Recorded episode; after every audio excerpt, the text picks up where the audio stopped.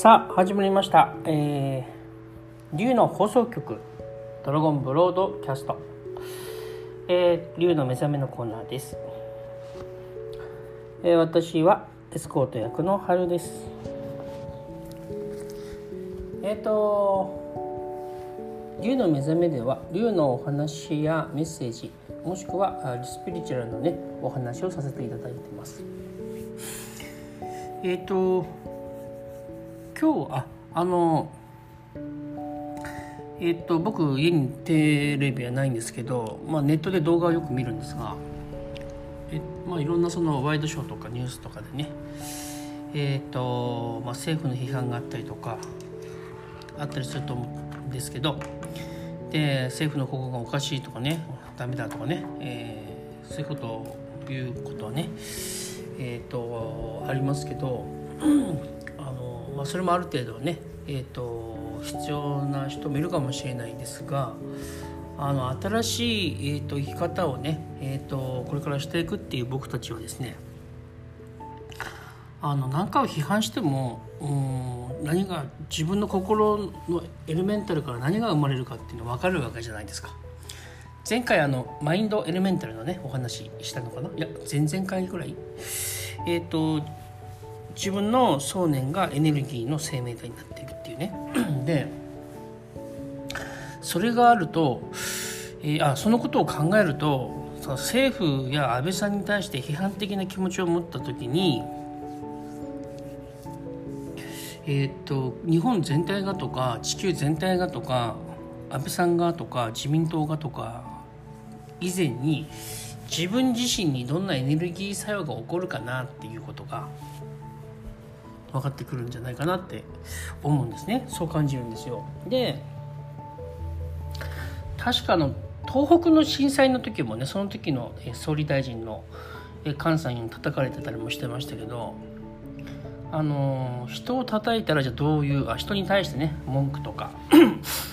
えーと、批判とか思った時にイライラした時にどういうエレメンタルを自分が発してどういう影響を自分がみんなに与えて自分が受ける影響を受けるかっていうことはもう分かってくると思うんですね。そうなると、えー、そういうこと以外に何か批判的なこと以外に何かすることはありませんかっていうことだよね。うん、でえーと、もちろんその批判的になる人は悪いとは思わないんですけどね。それはあそれがそういう体験が必要なんでしょうね。その、えーと、文句言われる人は、えー、そこにジャッジはない。いい悪いっていうジャッジはないんですよ、ね、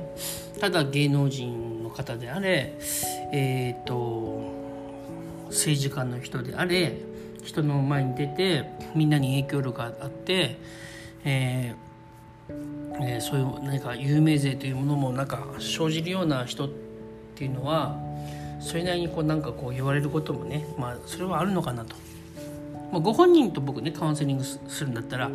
あのー、気にしないで心配しなくていいですよみたいな話の方にはね、えー、なりますけど大きな意味でね あの全体的にそういうあの話をするとしたら基本的にそういうのってあんまり必要ないね。そのなんかこう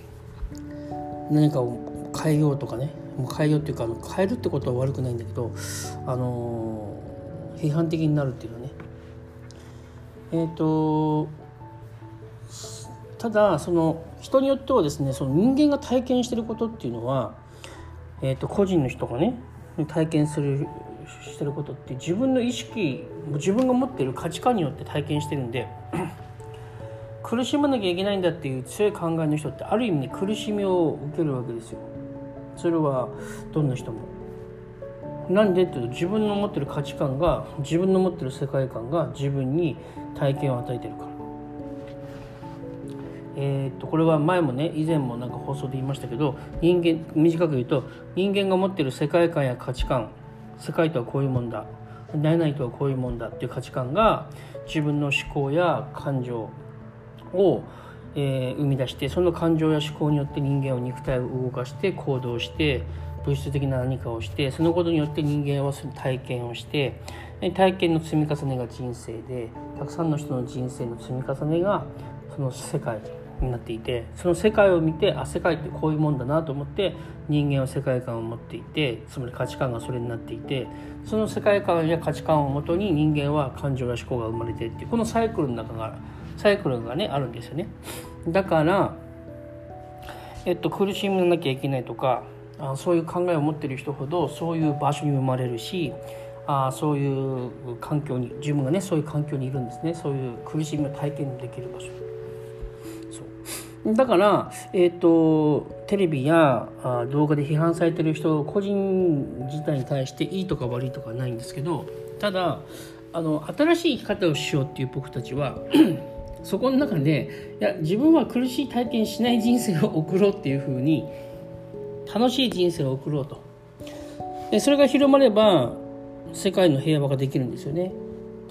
えー、自分の平和を生み出せるようになったら世界の平和も作れるようになってくるからみんなのためにもなるし自分のためでもあるんだけど、えー、そんな自分を幸せにする方法として優しい価値観を使う。厳しい価値観を使わない、ね、厳しい価値観を使うと簡単になんかあのいろんなことでねあの怖くなったり心配したりね腹立ったりいろいろしてくると思いますけど。えそれを手放せばいいですね。であの、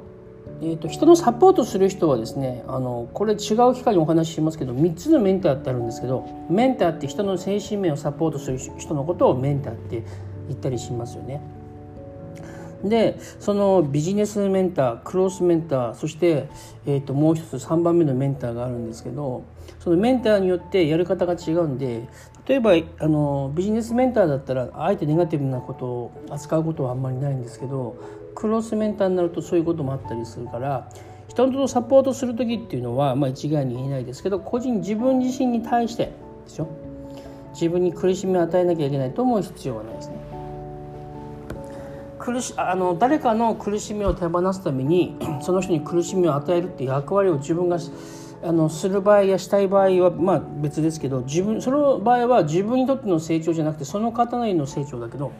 自分の成長を求めてる人の場合はあの特にスピリチュアル精神世界では自分のあのフォーカスをね自分に焦点を当てて自分を変えましょうってことが大事なんでそれをとても強く言いますよね。えー、今日はねえっ、ー、と違う話をしようと思ったんですけど軽い触りの話をしたら結構あのいい時間になって、えー、しまったんでまた続きは次回にしようかな。あのー、今日はこんなところで、ね、またお会いしましょう。ありがとうございました。